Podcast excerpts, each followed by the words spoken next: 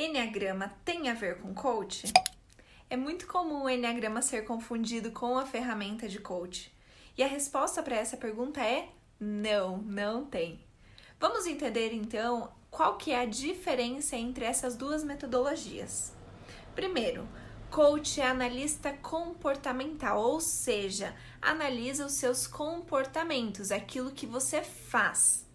Já o Enneagrama, ele analisa o porquê você faz aquilo que faz, ou seja, ele analisa a sua personalidade. Ele se aprofunda muito mais nessa análise inconsciente que explica o porquê você segue padrões e quais são essas previsibilidades que você tem na hora de decisão e também de ação.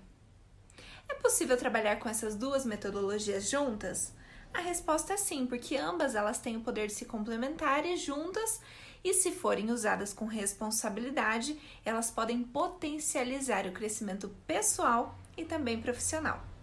Gostou de saber a diferença entre coach e enneagrama?